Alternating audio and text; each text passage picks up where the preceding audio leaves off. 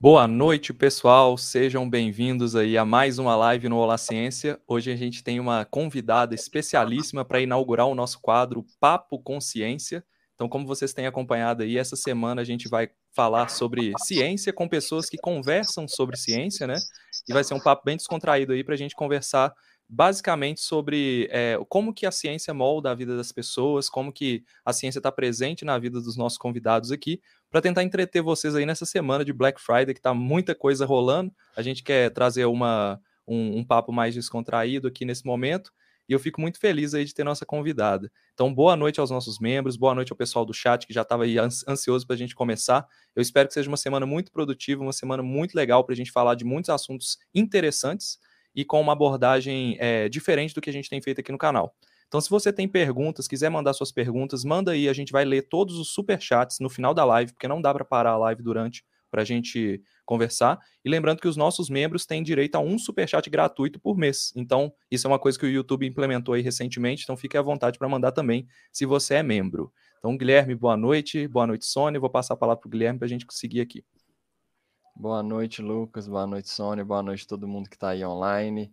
Hoje a gente tem aqui com a gente a Sônia Bride, jornalista, escritora, repórter de televisão. Ela foi correspondente da Globo em vários países do mundo e hoje vocês podem vê-la no Fantástico aí de vez em quando ela aparece fazendo umas reportagens super legais, sempre com muita muito embasamento científico, mostrando as evidências do que está por trás daquele tema, daquele assunto. E é isso, Sônia, se apresenta aí para a gente, para quem não te conhece, talvez tenha alguém aí que não te conheça, e seja bem-vindo ao Olá Ciência. Oi, boa noite, Guilherme, boa noite, Lucas, é, boa noite a todo mundo que está aí. É, bom, eu estou na estrada aí da reportagem, já tem, um, deixa eu fazer um cálculo aqui, uns 35 anos, mais ou menos.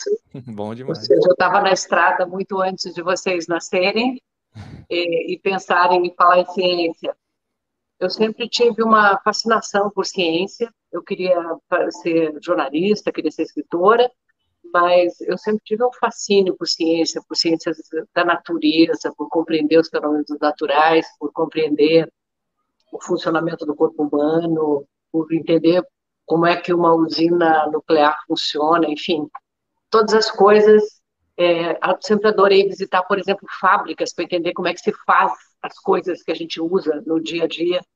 É, e, é, e, e, eu sempre fui muito ligada à natureza. A minha origem, eu sou a primeira geração que saiu da roça da minha família, uma família de imigrantes italianos, Uh, quer dizer, que eu sou a primeira geração que nasceu fora da roça, porque meus pais, a geração dos meus pais saiu da roça, né? É a primeira geração que fez faculdade. E, e eu acho que quando você cresce num lugar que é muito ligado à natureza, à agricultura e tudo, você presta muita atenção, né? Se está fazendo sol, se está chovendo, o que está acontecendo, você compreende como isso afeta é, o crescimento das plantas e a, a, a forma de vida das pessoas, você acaba acompanhando, né? E, ao mesmo tempo, as questões de poluição eh, sempre me preocuparam bastante. Eu sou de uma cidade que tem, é, fica no Vale do Rio do Peixe, Santa Catarina, é, no meio do Caçador. Caçador. A 30 quilômetros dali foi fundada a Perdigão, a uns 80 quilômetros dali foi fundada a Sadia, Quer dizer, o, o nascimento do agronegócio no Brasil foi ali. E, mas a minha cidade não tem nenhuma, não tinha nenhum grande frigorífico, essas coisas, mas tem, tinha duas grandes empresas de papel e uma e, e, curtume. Então, legal. É, e, e, também muita produção que, que o Rio do Peixe que nasce ali em Caçador já saía, nascia já praticamente morto, né, muito sujo. Isso sempre me preocupou. Quando eu comecei a fazer uh, quando eu fui, fui para Florianópolis, fazer faculdade e tal. Então, para vocês terem uma ideia, a, a primeira matéria que eu fiz para o Jornal Nacional foi sobre a extração de madeira da Mata Atlântica é, para fazer carvão, que usava, inclusive, trabalho infantil. A minha primeira matéria no Fantástico foi sobre os golfinhos lá da Laguna. a minha primeira matéria para o Globo Repórter, meu primeiro programa do Globo Repórter foi sobre as minas de carvão no sul do Brasil. Uhum. Então, eu sempre tive uma ligação, sempre tive um fascínio pelas questões de meio ambiente pelo, pela, e pela, pela natureza.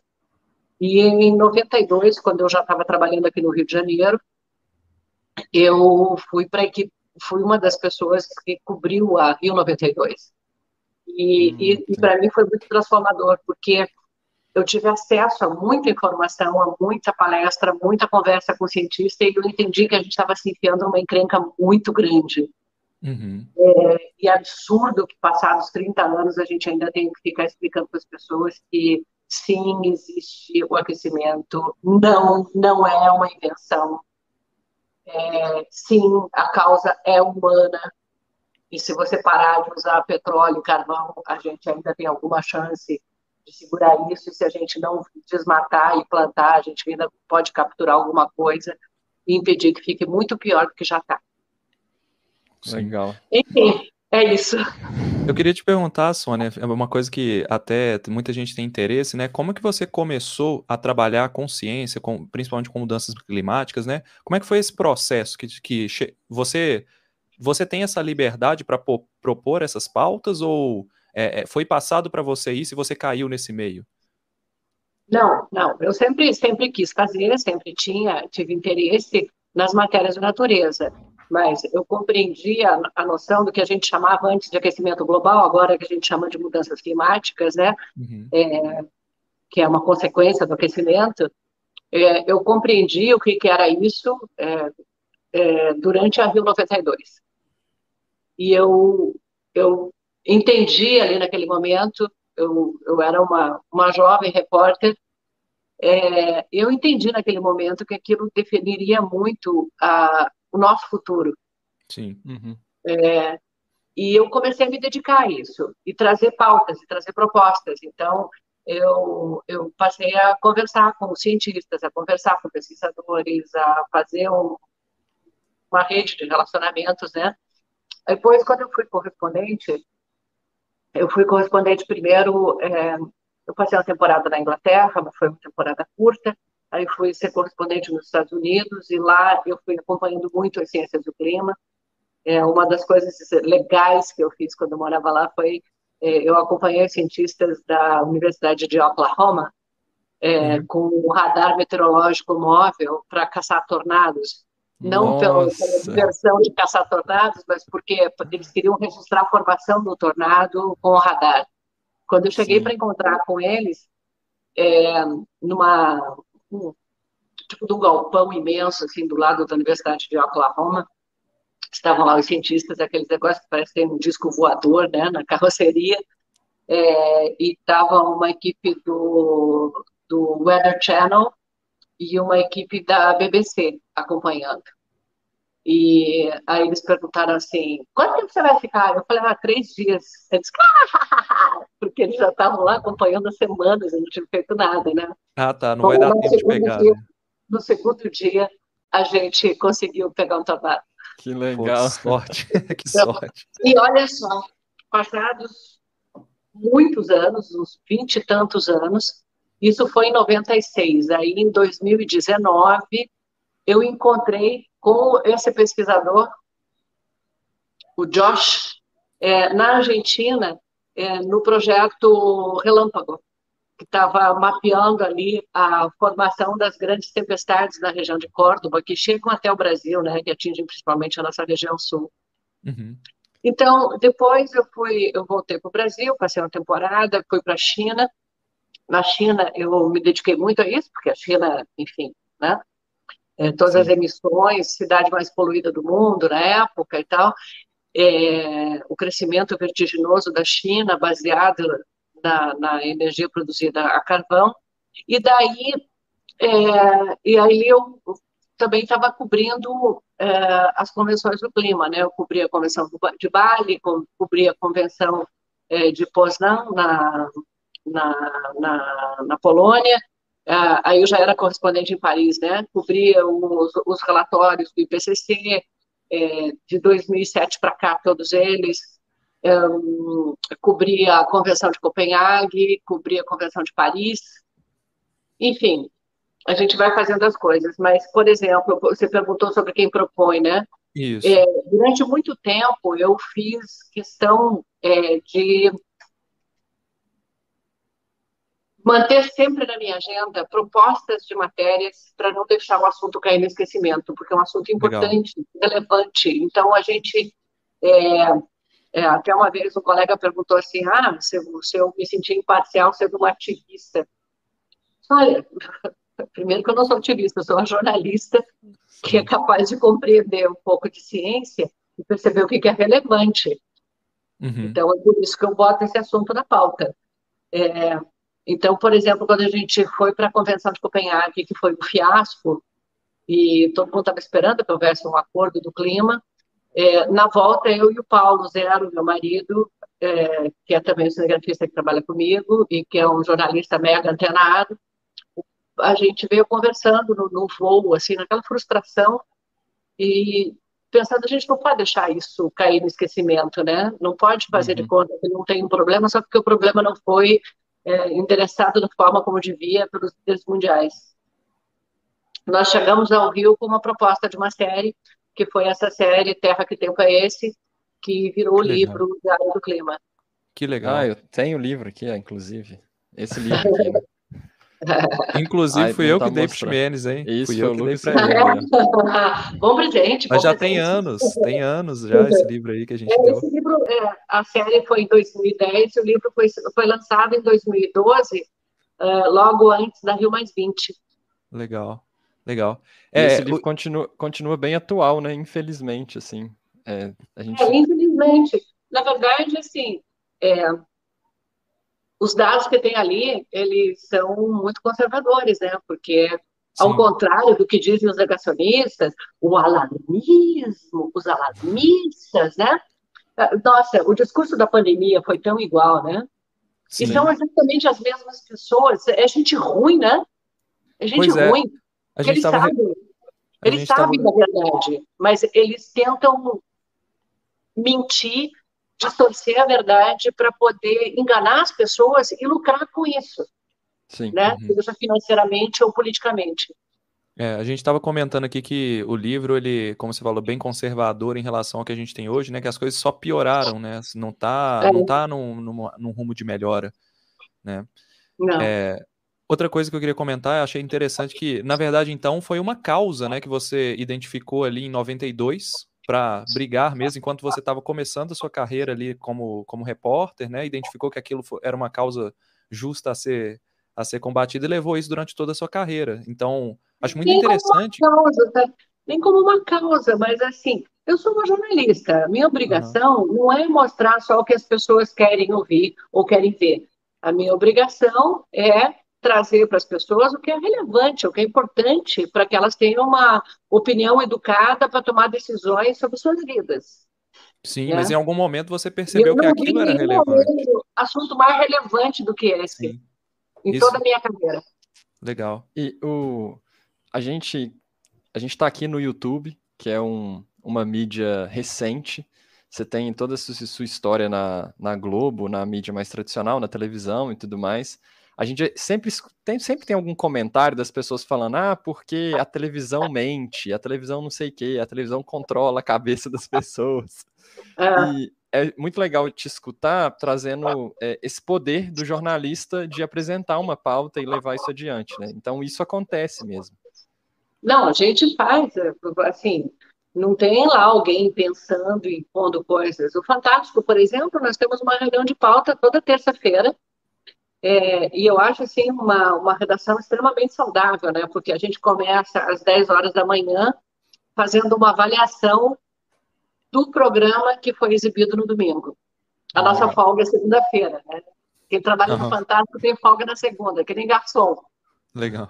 E a gente faz uma avaliação do programa e aí todo mundo apresenta proposta de pauta.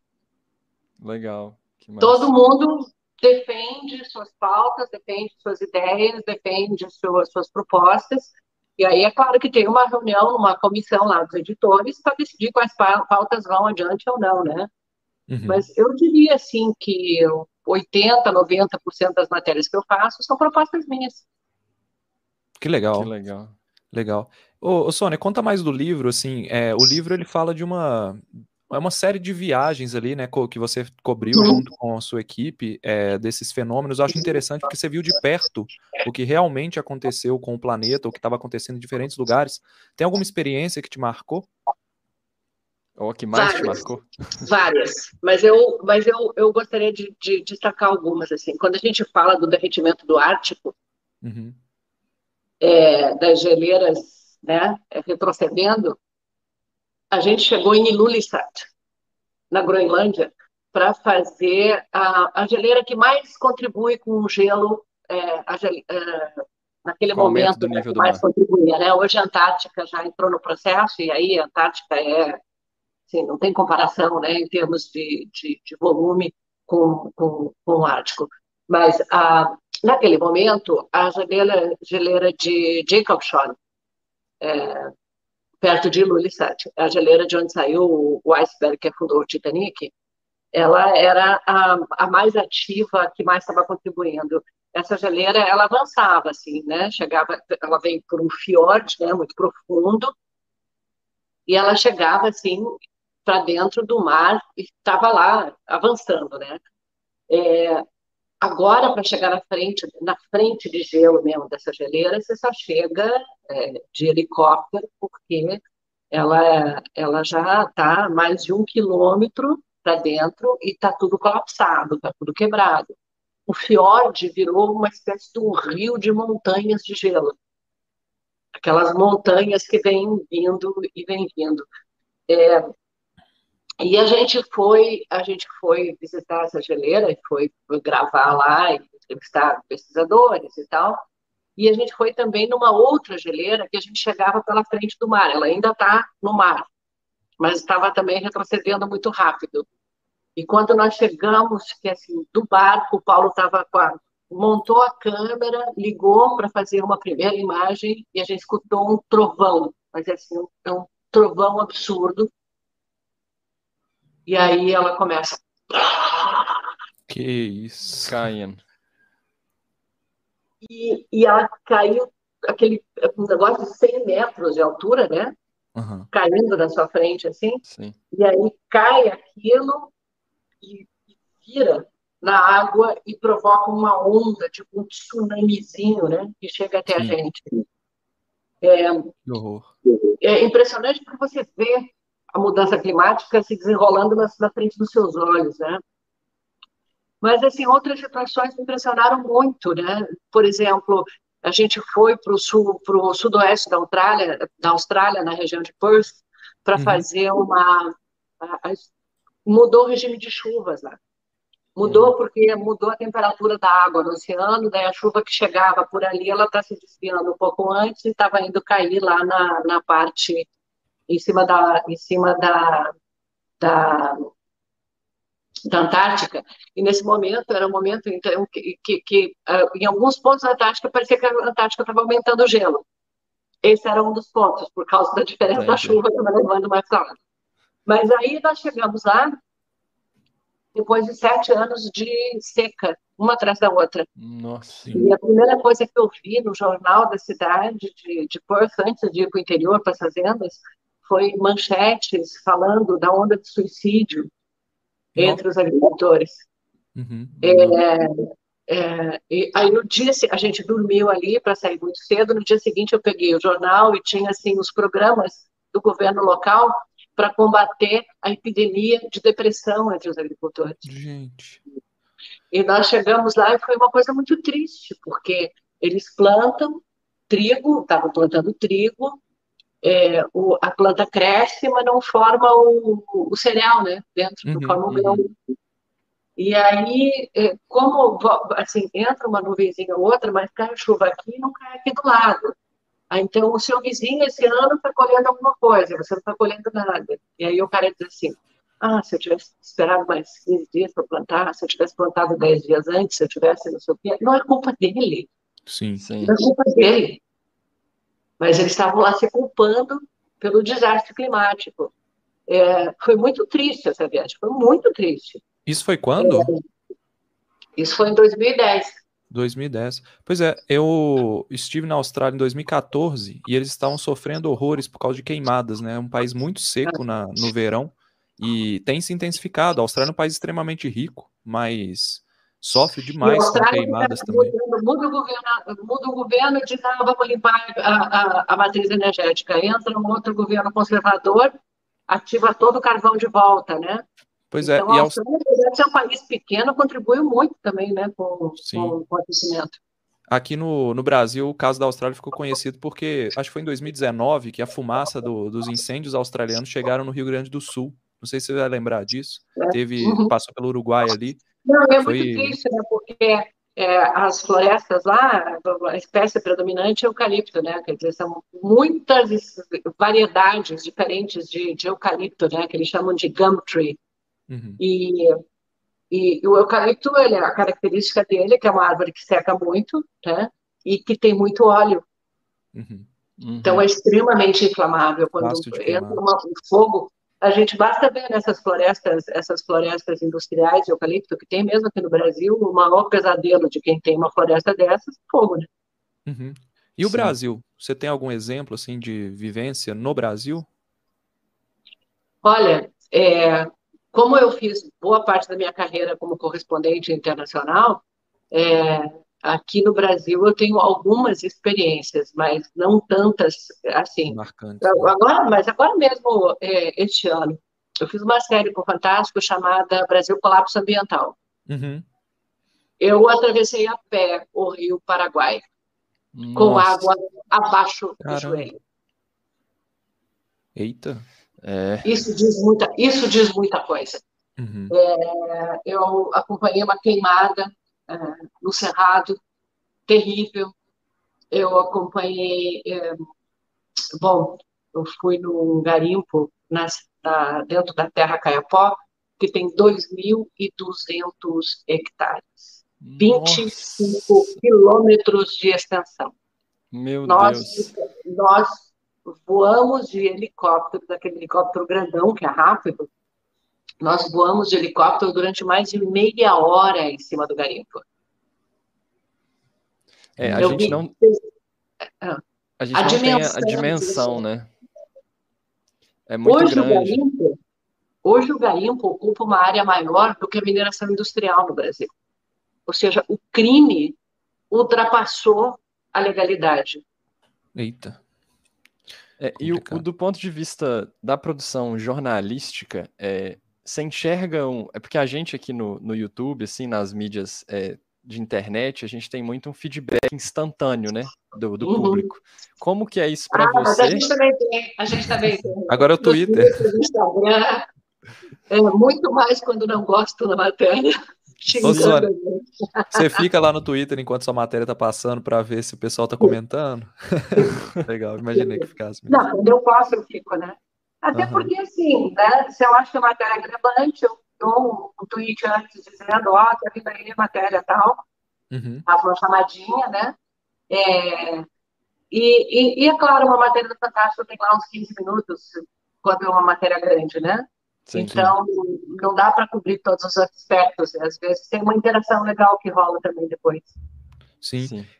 E você se especializando nessa parte mais de ciência, mudanças climáticas, acabou que esse ano teve duas matérias, não sei se foi esse ano agora, mas teve duas matérias de Covid também, né? Como é que você caiu nesse meio?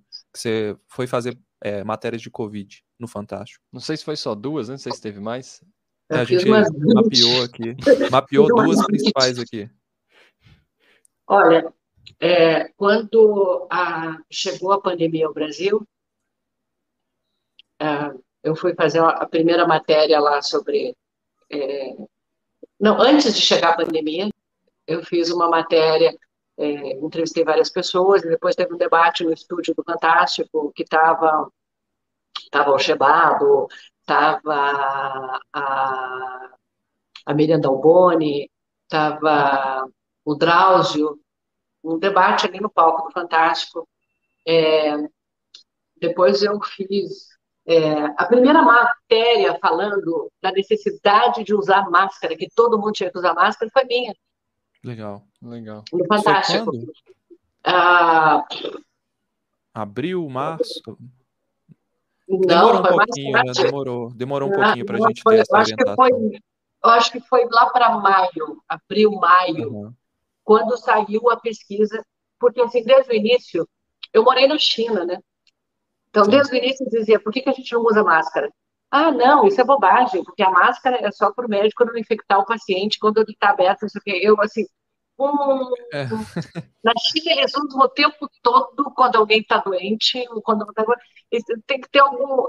E aí, quando começou a começaram a sair pesquisas, por exemplo, eu fiz a pesquisa que foi num restaurante lá de, de, de- da cidade de Cantão, na China, no sul da China, Uhum. É, Guangzhou, é, que eles teve um cara que chegou de Wuhan, estava infectado, e aí no foi no restaurante e infectou algumas pessoas que estavam no restaurante. Mas não Sim. foram todas as pessoas da mesa dele, e tinha gente de mesa mais longe que foi infectada. E aí, pelo movimento da circulação do ar no ar-condicionado, eles conseguiram mapear e deu direitinho. Então, provou a, a, a- a contaminação pelo ar. Aí teve um outro Uhum. experimento da Universidade de, To- de Kyoto. E aí eu juntei os dois, e ele já estava começando o movimento pelo uso da máscara, principalmente na Europa. Juntei os dois, a história da máscara, e aí foi, na semana seguinte já virou, já virou norma, né? Sim. E aí, Isso é- explicando como é que usa, como é que não usa, como é que tira, como é que põe, como é que tem que ser um tecido, dois tecidos, na Sim. época não dava para usar máscara cirúrgica, enfim, todo esse processo. É, Nossa, mas eu fiz tanta matéria de Covid, eu fiz a matéria dos 500 mil mortos pela Covid, a matéria horrível Sim. de se fazer. E nós já passamos de 600 mil, né? É, Já, já. Números oficiais, mais de 600, mas a gente tem estimativas de 700 se você considerar a síndrome respiratória que fica sem diagnóstico. É, se você pegar todo, todos os casos de CIRAG sem diagnóstico, é, Uhum. você tem bem mais Já está em mais de 700 mil. 700. Sim. Sim. É, Sônia, me conta um pouco sobre essa transição assim de, de pauta, porque em algum momento, né, é, Ah, mas eu nunca fui exclusiva, eu nunca fui exclusiva de, de questões ambientais, não. É, eu cobri, eu como correspondente, eu como repórter aqui no Rio de. Janeiro, eu cobri chacina da Candelária, chacina de Vigário Geral, as questões de violência policial. Agora, recente, no Fantástico, é, por exemplo, no começo do ano passado, antes do começo da pandemia, eu fiz uma especial para o Fantástico, que foi finalista, inclusive, do prêmio Vladimir Herzog, mostrando que a polícia do Brasil é a polícia que mais mata no mundo. E que a Uhum. polícia do Rio de Janeiro é responsável para, por uma a cada três mortes violentas no estado. A Sim. gente fez um levantamento trabalhosíssimo com uma equipe maravilhosa de editores e produtores. Enfim, é, é, este ano é, Você está produzindo gente um podcast hoje, né? Você está fazendo um podcast, a mão armada. Não, eu fiz uma matéria, eu fiz uma matéria especial para o Fantástico sobre a política de armas do governo Bolsonaro. Uhum. E depois eu fiz uma série podcast sobre esse assunto uma uma série podcast sobre esse assunto para o Globoplay, agora está aberto em todas as coisas, vão lá, ouçam, Sim. por favor, se chama A Mão Armada. É, e isso também tem a Muito ver bom, com ciência. inclusive, escutei. Porque ciência não é só biologia, física, matemática, né? É, existem ciências sociais. As ciências sociais, elas deixaram já muito claro que uma população mais armada aumenta a violência, aumenta a opressão, aumenta a violência contra a mulher, aumentam os casos de acidente. Enfim, a gente não tem nada a ganhar com isso, a não ser é, apoio ao regime é, autoritário, fascista e que cada vez mais se manifesta com apoio nazista até. Hoje teve um caso, assim, que pergunta, ah, o Hitler fez não sei o quê. Disse, ah, pois é, mas não dá para fazer tudo. Enfim, eu não disse, para, cara, tá me comparando com o Hitler? Né? Não, eu não disse isso. Uhum. Sim, é, é algo, algo interessante, assim, que é, eu acho que é legal, às vezes o pessoal fala, ah, mas é jornalista e tal, não está envolvido diretamente com ciência, mas as suas matérias sendo de biologia, ciências exatas, ambiental, qualquer coisa, você sempre traz ali umas evidências muito robustas, né? Que são evidências Dados, né? sustentadas, né? né? Por artigos científicos, por pesquisas do mundo inteiro. Primeiro que assim, ao longo dos anos a gente vai acumulando uma certa informação, digamos assim, né? Uma bagagem. Então a gente sabe que e, e eu leio muito todo dia. Eu leio, eu leio todas as páginas do jornal, digamos assim, né? Eu leio da política, eu leio da economia, eu leio da é, economia, por exemplo, eu cobri a crise de 2000, a crise de 2008, eu estava na, na França, a Europa foi atingida como, né? Foi uma coisa terrível. Então eu cobri toda essa essa crise que começou com as subprimes nos Estados Unidos e que se espalhou pelo mundo, né? Teve o contágio mundial e a gente ainda está sofrendo as consequências aqui. É, é, em 98, eu também cobri a crise que começou com a Rússia. Eu morava em Nova York, começou a crise com a Rússia, que levou à desvalorização do real, depois da eleição do Fernando Henrique, né? Primeiro teve eleição, depois teve desvalorização. Mas, enfim, é, eu, eu, eu, também cubro economia, também faço outras coisas, né? E eu acho sim, que tudo está muito interligado. A gente, é, o jornalismo generalista, ele é bom por causa disso, porque você não fecha o seu foco numa coisa, né? Você abre, você fala, você lê mais coisas, vê mais coisas, e às vezes você junta uma coisa daqui e outra dali, e elas fazem sentido, né? Uhum. Sobre esse negócio de trazer só, só, só para ah, terminar. Pode falar, pode falar. Eu, eu, falo assim. Fica à vontade. Né? Não, eu já estou anotando aqui algumas coisas que eu já estou. Uma coisa com a outra. Mas, Mas não, por exemplo, é, teve um Rabub, a tempestade de poeira em São Paulo. Sim, uhum, sim, sim. E aí, é, as primeiras notícias que eu vi diziam assim: tempestade que aconteceu em Franca é normal todos os anos, dizem meteorologistas. É normal, como assim? assim? Como assim? Aí eu liguei para o meteorologista e disse, como assim? Não, essa tempestade é normal. O tipo de tempestade foi exatamente a mesma. Mas como que eu nunca tinha visto um rabub? Ah, não, mas aí foi consequência é, da tempestade, mas não foi a tempestade que, que fez o rabub. Foi o solo, que estava muito seco. Uhum. Ah, mas então a culpa da seca Aí tá, a culpa é da seca, mas é também uma mudança no uso do solo. Aí eu ligo para o Tássio Azevedo, do Mabiomas. Tássio, houve uma mudança no uso do solo nessa região? O que, que aconteceu? Por que, que o solo ficou tão mais seco? Claro, estava uma seca grande, mas teve seca outras vezes e não, não aconteceu. Ah, era tudo pastagem, era pastagem e foi sendo tomado pela cana. E a pastagem é uma cultura perene, protege o solo. Sim. A cana, não. É, enfim, e aí, e como é que é? Mas as árvores não deveriam segurar? Deveriam segurar, mas essa região tem menos de 10% de cobertura natural. Então a gente vai chegando coisas mostrando uma que. Uma sequência de, de é, fatos, né? É uma sequência de fatos e todos com causa humana. Uhum. Sim. Então não é normal, né? É normal para o deserto lá. Consequência do desmatamento da Amazônia. Uhum. A, a poeira é consequência do uso do solo,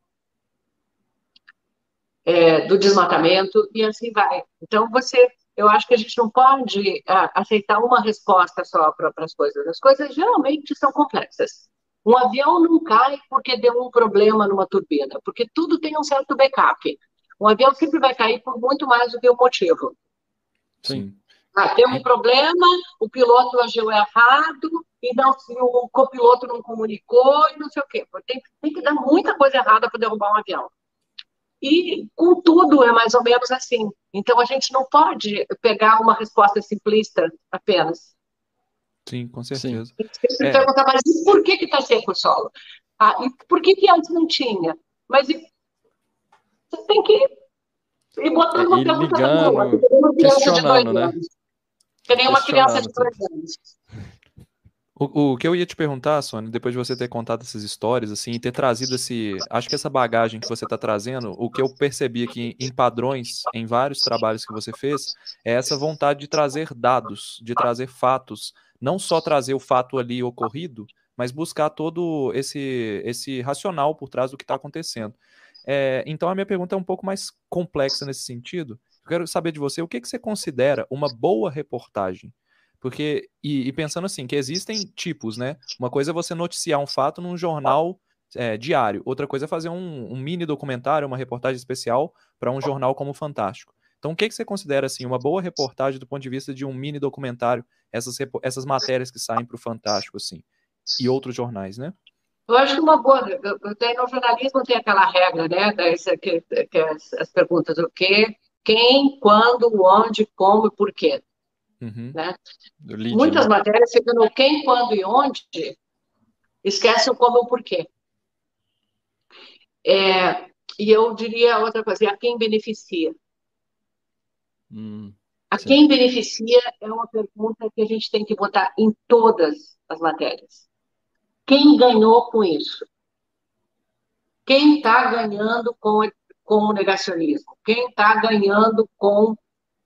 Então, é, eu acho que uma boa matéria ela tem que responder isso tudo. Se é uma matéria de televisão, ela também tem que ser bem filmada, ela tem que ser bem editada, ela tem que ter um bom acabamento de. E, e, e, e, o negócio da preocupação com os dados, eu acho que é uma preocupação com checagem, né? A gente uhum, precisa sim. ser muito rigoroso. É, é, e, ultimamente, por exemplo, eu tenho tentado mostrar não só o resultado de uma pesquisa científica, mas como foi que os cientistas fizeram isso, essa pesquisa, sim. como é que chegaram a essa conclusão, porque é, as pessoas são muito é, são muito. É, tem muito pouco conhecimento. De maneira geral, nós somos ignorantes do processo científico.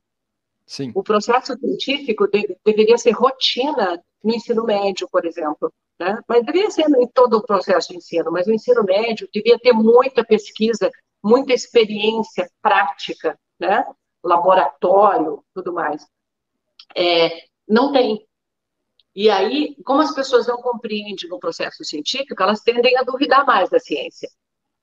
Então, sempre que eu posso, eu trago também o processo científico para dentro da matéria. Então, ah, na Amazônia, está emitindo mais CO2 do que capturando. Como é que foi feita essa pesquisa? A gente mostrou o avião, com os instrumentos, onde é que passa, como é que faz, como é que analisa, tudo mais. Ah, é, o, a Terra está com mais CO2 hoje do que nos últimos 400 mil anos. Como é que a gente sabe? Cava o gelo da Antártica, que vai se acumulando ano por ano. Naquele gelo, junto com a água do passado, a gente tem também a atmosfera, aquelas bolinhas que ficam presas. Analisa a atmosfera, sabe o que, que tem. Uhum. Enfim, é, você mostrar o processo científico, eu acho que é enriquecedor e como eu sou curiosa disso, eu acho isso fascinante, eu tendo a achar que o público também vai gostar. Né? Sim. Que as pessoas é, também vão gostar de saber isso. Isso tem até muitos estudos sobre isso, né, da percepção pública da ciência. Os últimos que eu li falam que é, grande parte dos brasileiros eles têm um interesse genuíno pela ciência, eles gostam de aprender, eles gostam de ciência, mas a grande maioria não sabe onde ela é feita e como ela é feita, por quem ela é feita. É, então, exatamente, você trazer, não é só falar assim, cientistas descobriram que os, o gás carbônico está em alta concentração na atmosfera. Essa informação, ela não tem impacto se você não trouxer como se chegou nesse, nesse exatamente. dado, entendeu? Exatamente. É, e a, a, a, gente, muitas vezes, aqui na La Ciência, é, a gente trabalha com isso o tempo inteiro, né? O nosso objetivo é justamente fazer isso, de mostrar o processo científico, mostrar a dificuldade de se fazer ciência. E, e muitas vezes as pessoas aceitam é, argumentos de autoridade é, por ser uma autoridade, né? Então, os nossos vídeos aqui, é. principalmente, a gente fala, olha, as referências estão aqui, é, você quer saber mais sobre o assunto, coloca, dá uma olhada nesse, nesse site, dá uma olhada nesse, nesse artigo, nesse lugar, e eu acho que é legal as suas, as suas reportagens, assim, que você mostra é, pessoa da universidade tal, no lugar tal, é, pesquisador de tal área tal, então tem um caminho ali, né? Não está entregando a informação de graça. É, eu acho que assim, os cientistas, isso é muito importante, assim, também é um trabalho... se esforçar para entregar. Acho que os cientistas também precisam se esforçar um pouquinho Sim. mais para entregar a informação. eu acho que é uma prestação de contas também para a sociedade, porque boa parte da ciência, grande parte Sim. da ciência, é financiada por dinheiro público. Se as pessoas uhum. não entenderem a importância do que os cientistas estão fazendo, elas jamais vão apoiar o financiamento da ciência. Né? O que aconteceu com o financiamento científico neste país nesses últimos anos era de todo mundo sair para a rua protestar. Sim. Por que, que isso não está acontecendo? As pessoas não entendem. Né? Então, eu acho que é, é, preciso, é preciso que a gente. É uma coisa que eu fiz também nessa pandemia, eu tinha começado com a Academia Brasileira de Ciências é, a fazer um treinamento de divulgação científica para cientistas, um trabalho voluntário. Legal. Porque, legal, mas aí com a, com a, pandemia tudo parou, quem sabe a gente vai retomar agora no ano que vem. Uhum. Sônia, você acha que. Massa, isso é muito legal. Perdão. Você acha que Pode, o, a dificuldade da divulgação científica está nos cientistas ou nos jornalistas ou nos dois? Nos dois. Nos dois. E por quê? Há diferenças, há muita diferença. Eu acho que tem muita similaridade, tem muita diferença entre o trabalho do jornalista e do, e do cientista. Todo cientista começa uma pesquisa com uma pergunta. Nós também, jornalistas. E a uhum. gente vai investigar todos os aspectos e tal. Só que o jornalista começa a sua reportagem com o último parágrafo do texto científico. Sim. Assim, a gente não Sim. sabe, a gente não aprende a ler, a gente não aprende a ler material científico. Uhum. A gente tem dificuldade em ler material científico. E tem cientista que acha que quando vai fazer uma reportagem, ele está falando só com os pares dele.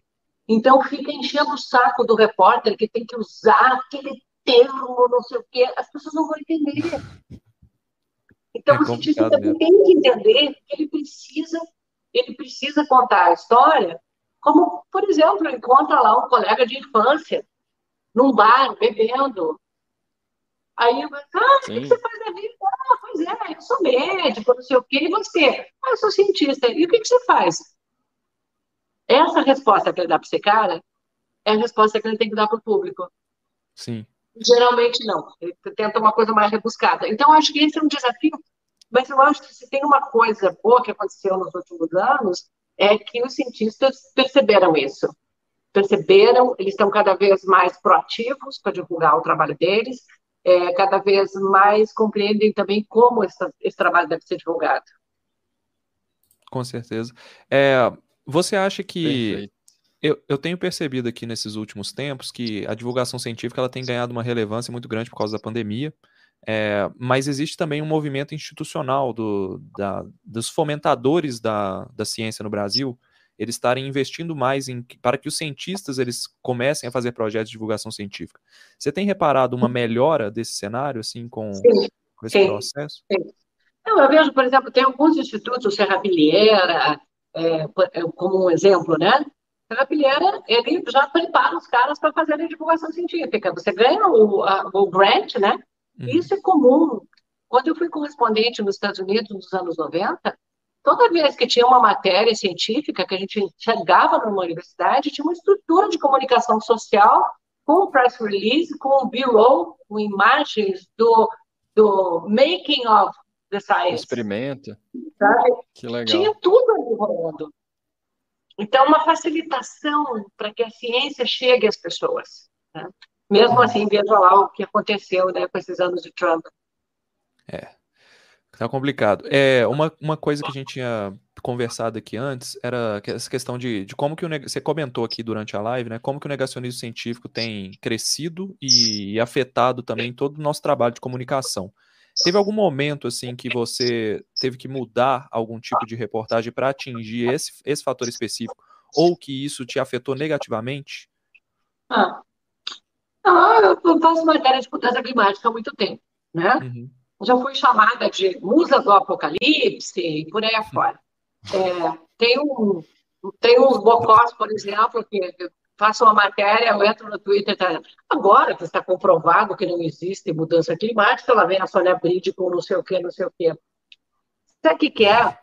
Eu acho que duas coisas, que duas considerações que eu queria fazer. Primeiro, que as pessoas que realmente não acreditam na ciência ou que ficam trabalhando, elas são são, são divididas em dois tipos.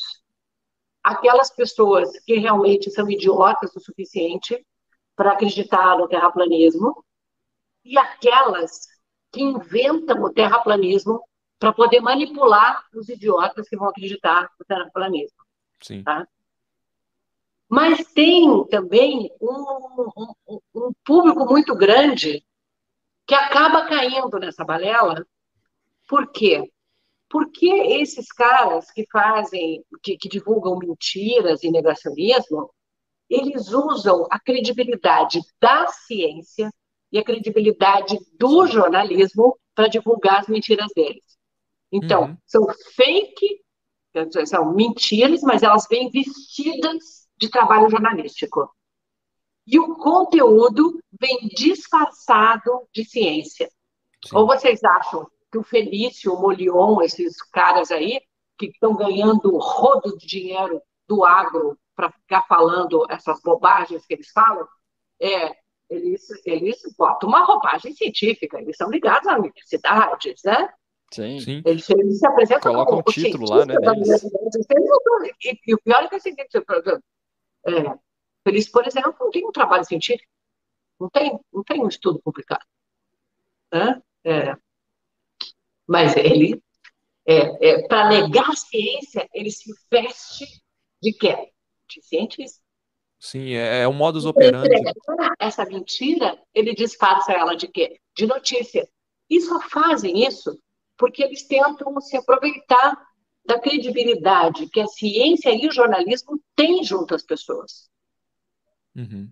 É, Sim. eu vejo, eu acompanho bastante, assim, a gente tem tido aqui uma estratégia de acompanhar qual é a estratégia dos negacionistas do, do clima e de outros lugares, para a gente entender qual que é o método que eles estão usando, para a gente conquistar essas pessoas que estão caindo nisso. Né? É. E, Lucas travou, caiu. O Lucas caiu, não caiu? Não, tô, tô Olha, vendo vai, aqui, vai não sei. Uhum. Aí, ó. Peraí. Isso. É, eu não sei o que aconteceu, acho que deu um bug aqui. Vocês estão me ouvindo? Sim. Estamos ouvindo, sim, estou ouvindo bem. Beleza. É, o, o, o que eu tenho reparado é que o modus operandi é igual. E realmente isso que você citou, a gente lê, né, desde Carl Sagan falando que os pseudocientistas usam da roupagem da ciência para ganhar autoridade, usam da autoridade de um cientista para poder é, argumentar, né? Mas na verdade sendo você cientista ou não, no final das contas você tem que provar seus argumentos com método.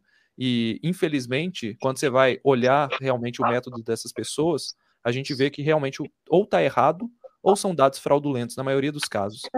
E o método científico é que nem a democracia. Tem seus defeitos, tem, tem espaço para melhorar, mas, assim, é a melhor coisa que a gente tem. Uhum. É a melhor coisa que a gente tem. É, é, é, a gente precisa defendê-lo, né? Se você for negacionista, se você for pegar negacionista do clima, defensor de armas, negacionista da ciência em geral, principalmente esse pessoal da Covid, são as mesmas pessoas. São os mesmos grupos econômicos, são os mesmos grupos políticos que nunca tiveram a intenção de esclarecer ninguém, mas de favorecer aos seus apadrinhados. Sim. Bom, é, a gente está chegando aqui em 48 minutos. É. Eu queria é, falar sobre um outro, sobre fazer um, fazer um merchan aqui, né? Lembrar o pessoal que para clicar no gostei aí embaixo, se estão gostando da live, para se inscreverem no canal se não são inscritos. Caso vocês queiram apoiar o nosso trabalho, tem como se tornar membro aí do canal. E lembrar que a gente está com a promoção da Black Friday da Chico Rei. Das camisas da Chico Rei estão com promoção aí, ó. Vocês conseguem adquirir a camisa Tomei Vacina graças à ciência ou a canequinha que eu estou usando aqui também a caneca a camisa, tá com promoção tirei, lá na Chico Rei. Deixa eu mostrar a camisa aqui, ó. A camisa, aí, gente. Ih, tá tampando aqui o computador, mas é essa a camisa. Comprem. É... E agora, pessoal, lembrar que a gente é, selecionou algumas perguntas aqui, perguntas dos nossos membros. A Amanda tá falando que a camisa tá muito barata mesmo, e realmente, gente, eu acho que é o menor preço que ela já chegou. Nós não controlamos isso, é a Chico Rei que faz as promoções, então aproveitem. É, e aí, é, Sônia, a gente teve uma pergunta da, da Kika, que é membro do canal aqui. Ela falou: Nossa, Sônia, você tendo vivido todas essas situações, né, todas esses, essas experiências, é, como que você se fortalece para não se deprimir vendo tanta coisa ruim, né, vivendo o jornalismo dia a dia? É vivência de situações muito pesadas. É, a gente sofre junto com as pessoas, chora junto. É. A gente vive muita. Mas no fim das contas, eu, assim, olha, é,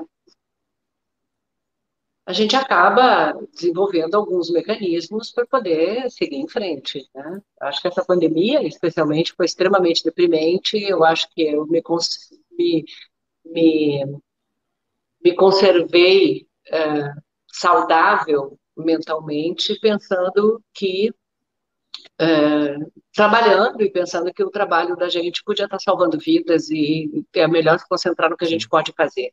Uhum. É, e aí também tem uma coisa que é uma meio que uma filosofia de vida minha. É, eu não luto é, contra coisas que eu não posso mudar. Legal. Eu não vou brigar porque eu não quero que o sol nasça. Porque o sol vai nascer e vai ser Sim.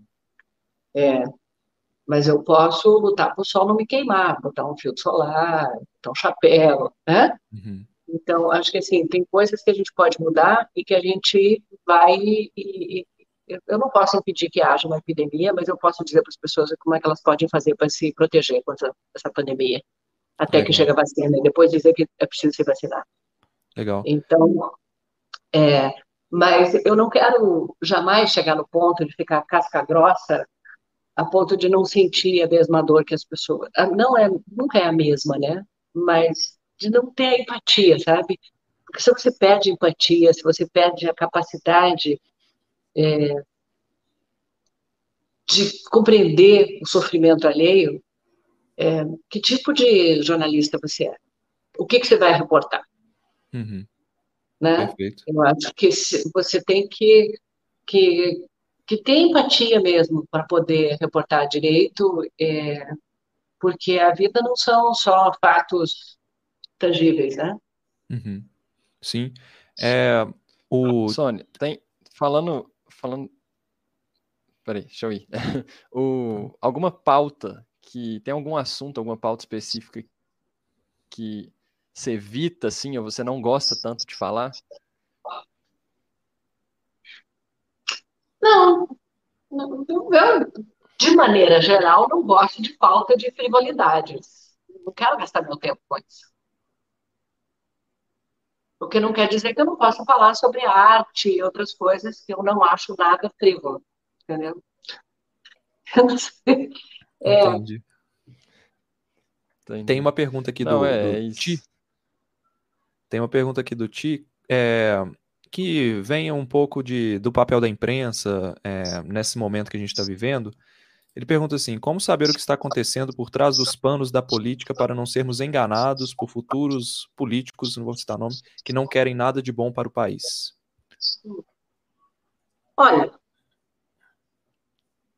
eu diria assim: os políticos eles falam muita coisa, eles são pessoas que falam, né? E eles falam muita coisa. Então, procure ver o que, a pessoa falou, porque ninguém muda um dia para o outro. Muito menos, ninguém muda para melhor quando tem poder. Geralmente é o uhum. contrário. Sim. Então, assim, se o cara já é um defensor de fuzilamento, de ditadura, de tortura, se é machista, ele não vai se tornar um santo quando for eleito. Uhum. Então, procure ver o que, que a pessoa fez, o que, que a pessoa falou. E principalmente o que, que fez, né? O que, que fez da vida. Quais foram os projetos que ele apresentou? O cara é trabalhador, o cara é dedicado, ele se dedica a que causas? A causa própria, a causa dos outros, né? E, assim, os políticos, eles deixam um rastro, né? Basta, hoje está fácil. Google it. Sim. Tá difícil, fazer né? o fact-check, né? Checagem de fatos. É. é. E tem uma pergunta aqui da Ângela. É uma pergunta mais filosófica, na verdade, é, para você dar uma viajada aí um pouquinho. Se você fosse presidente do Brasil, o que você faria para reverter o colapso ambiental? Hum. Tem que fazer muita coisa, né?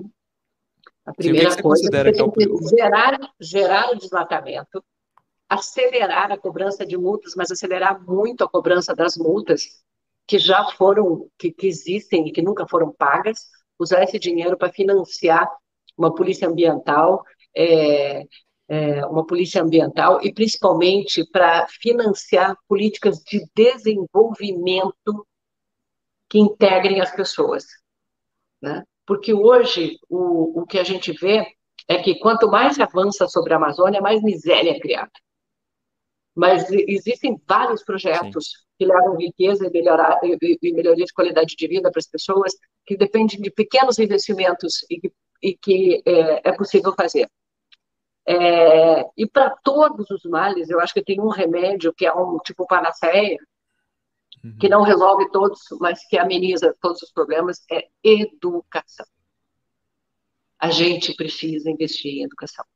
Esse país é vergonhosamente ignorante. Quando eu digo vergonhosamente ignorante, é porque, assim, pouca gente completa o estudo, muita gente completa com poucas habilidades. É, é, é, pouca gente tem acesso. O Brasil se orgulha de ter ouro, de ter isso, de ter aquilo. O Brasil tem um potencial humano absurdamente maravilhoso e joga no lixo talentos todo santo dia, porque não tem acesso a uma educação de qualidade que permita que as pessoas desenvolvam plenamente seus potenciais. E quando as pessoas não desenvolvem seu potencial, o país não desenvolve seu potencial. Então, eu acho que educação é, Sim. é a primeira coisa. A primeira coisa. Sônia. Enfim, como é, disse a Nilce, concorda, como assim, a Nilce fez um. Vocês sabem a Nilce, né? A Nilce Moreto? Sim, Ontem sim. ela fez um comentário sim. no Twitter sobre a questão da vida de gado no Enem, dizendo assim: pois é, sempre se diz que a censura é burra. assim, os caras não conseguem nem. Os caras não conseguem nem ser bons censores, porque de tão ignorantes que são. Foi difícil mesmo. Sim, foi foda. É, o, o, Enem tá aí tá, para poder mostrar. Foi né? sensacional. Né? Foi sensacional essa questão. Muito bom.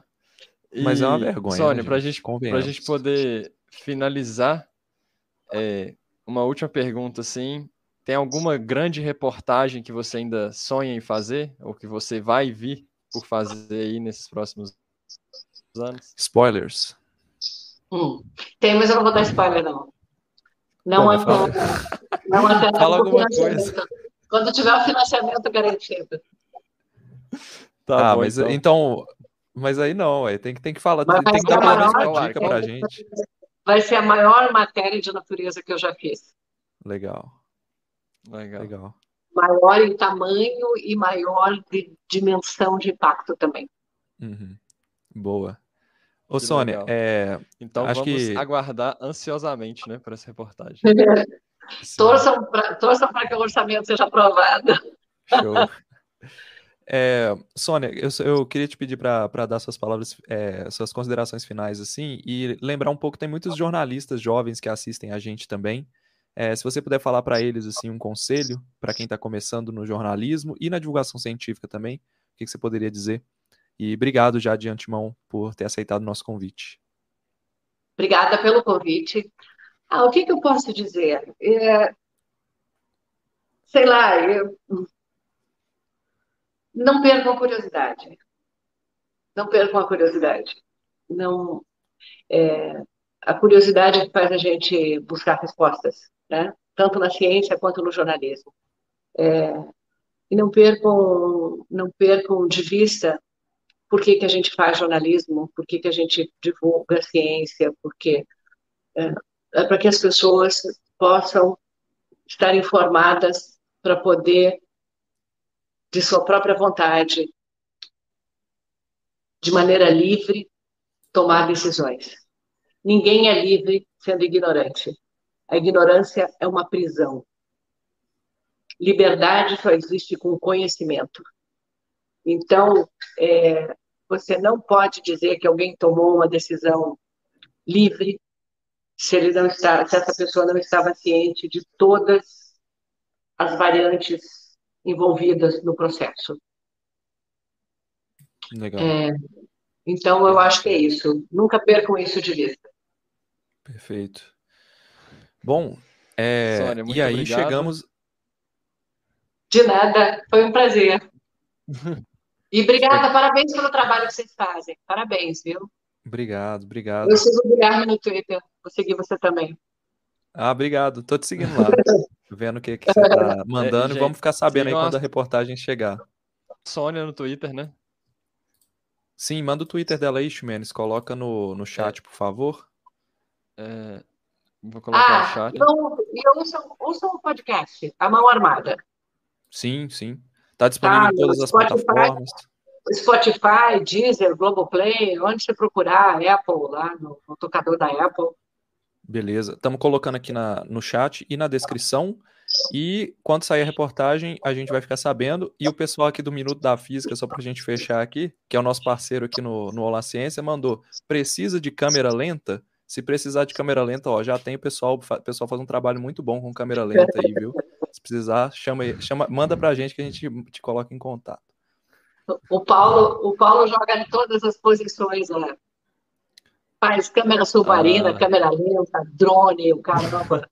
Legal, legal.